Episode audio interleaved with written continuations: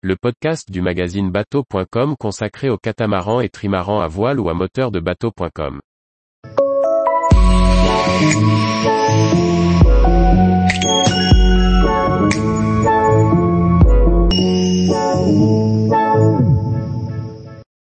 Hiverner à bord du bateau, où trouver la bonne escale pour passer l'hiver?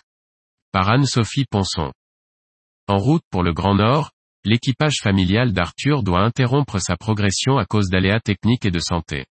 Un changement de programme qui soulève beaucoup de questions pour la suite du voyage, en particulier pour la période hivernale.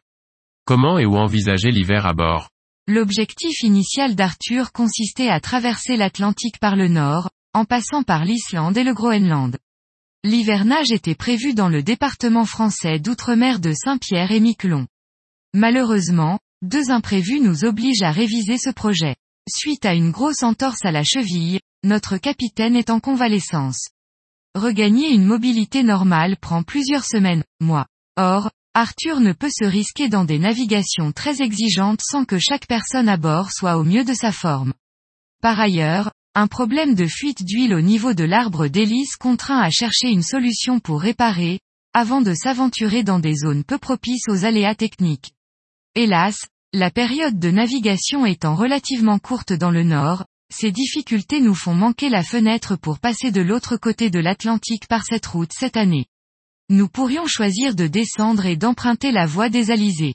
C'est une transat que nous avons déjà réalisée, et que nous avons beaucoup appréciée. Toutefois, ce n'est pas dans nos projets. Nous cherchons donc une solution de repli pour un hivernage à bord de notre voilier de ce côté de l'Atlantique, avant de tenter de nouveau notre chance à la saison prochaine. Nos critères sont multiples pour l'hivernage idéal. Les recherches n'en sont pas facilitées et nous n'avons toujours pas trouvé la perle rare. Notre lieu d'hivernage idéal répond au point suivant. Nous sommes plus des habitués du mouillage forain que des ports. Cependant, les transferts en annexe avec enfants sont toujours longs, et parfois périlleux. De plus, quand le vent souffle ou qu'il pleut, aller à terre devient très contraignant. Alors, imaginez l'ambiance à bord quand on y reste cloîtré plusieurs jours d'affilée avec la terre à proximité. Le lieu d'hivernage idéal dispose d'un ponton bien abrité. Qui dit ponton, dit généralement frais de port. Le budget voyage n'étant pas extensible, les frais doivent rester très modérés. Le lieu d'hivernage idéal est un port qui pratique des tarifs raisonnables, en particulier en basse saison. L'instruction en famille, c'est bien en voyage. Sur Arthur, l'école se passe plutôt bien ou en tout cas pas trop mal. Mais autant faire l'école quand on navigue a du sens, autant l'école au ponton, c'est beaucoup moins amusant. Il faut considérer également que l'école occupe un bon mi-temps pour les parents. Ce n'est pas négligeable. Le lieu d'hivernage idéal propose donc une école maternelle et élémentaire à proximité immédiate, ou bien reliée par des transports en commun. À défaut d'une école accessible, par exemple en cas d'hivernage dans un pays étranger à la France, être à proximité d'autres bateaux partageant les mêmes préoccupations serait judicieux. Organiser l'école à deux ou plusieurs familles est beaucoup moins contraignant que seul. Par ailleurs, les enfants ont aussi besoin d'interaction avec d'autres enfants, et d'autres personnes en général, et les adultes aussi. Il était prévu, dès le départ, une deuxième tranche de travaux sur Arthur pendant la période hivernale. Beaucoup de projets d'amélioration restent encore sur la to-do list. Il y a également le problème de fuite d'huile à résoudre, ce qui signifie sortir le bateau de l'eau un moment. Un bon carénage ne serait pas non plus de trop. Notre voilier faisant près de 15 mètres et 18 à 20 tonnes, nous ne pouvons pas le faire gruteur n'importe où. Il faut donc trouver un endroit suffisamment dimensionné pour mettre Arthur à sec quelques jours, et où réaliser travaux.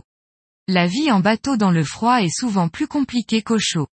Même dans un bateau bien isolé, les problèmes de condensation et d'humidité rendent le quotidien pénible. De plus, si le chauffage fonctionne bien à bord, la consommation de gasoil pendant tout un hiver n'est pas négligeable. Le lieu d'hivernage idéal se situe dans un endroit tempéré où le thermomètre ne descend pas en dessous de zéro ou rarement. Il doit aussi nous permettre de repartir au nord facilement après l'hiver. Une famille de cinq personnes, mine de rien, ça consomme. Nous pouvons stocker beaucoup de nourriture sur Arthur, mais nous avons tout de même besoin d'acheter régulièrement des produits frais. Le lieu d'hivernage idéal doit donc permettre de faire des courses alimentaires à pied. Pendant les navigations, les occasions de voir la famille et les amis sont souvent rares et compliquées. L'hivernage peut donc être le bon moment pour accueillir à bord ou pour retourner quelques semaines dans la famille. Le lieu d'hivernage idéal devrait donc se situer près de moyens de transport permettant de voyager. En France, cela signifie près d'une gare.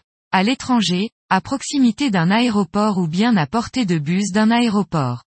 Avec plusieurs jeunes enfants, il faut que les trajets restent relativement simples pour être réalistes. Last but not least, la vie, à terre, occasionnant d'innombrables dépenses, le lieu d'hivernage idéal permettra de travailler.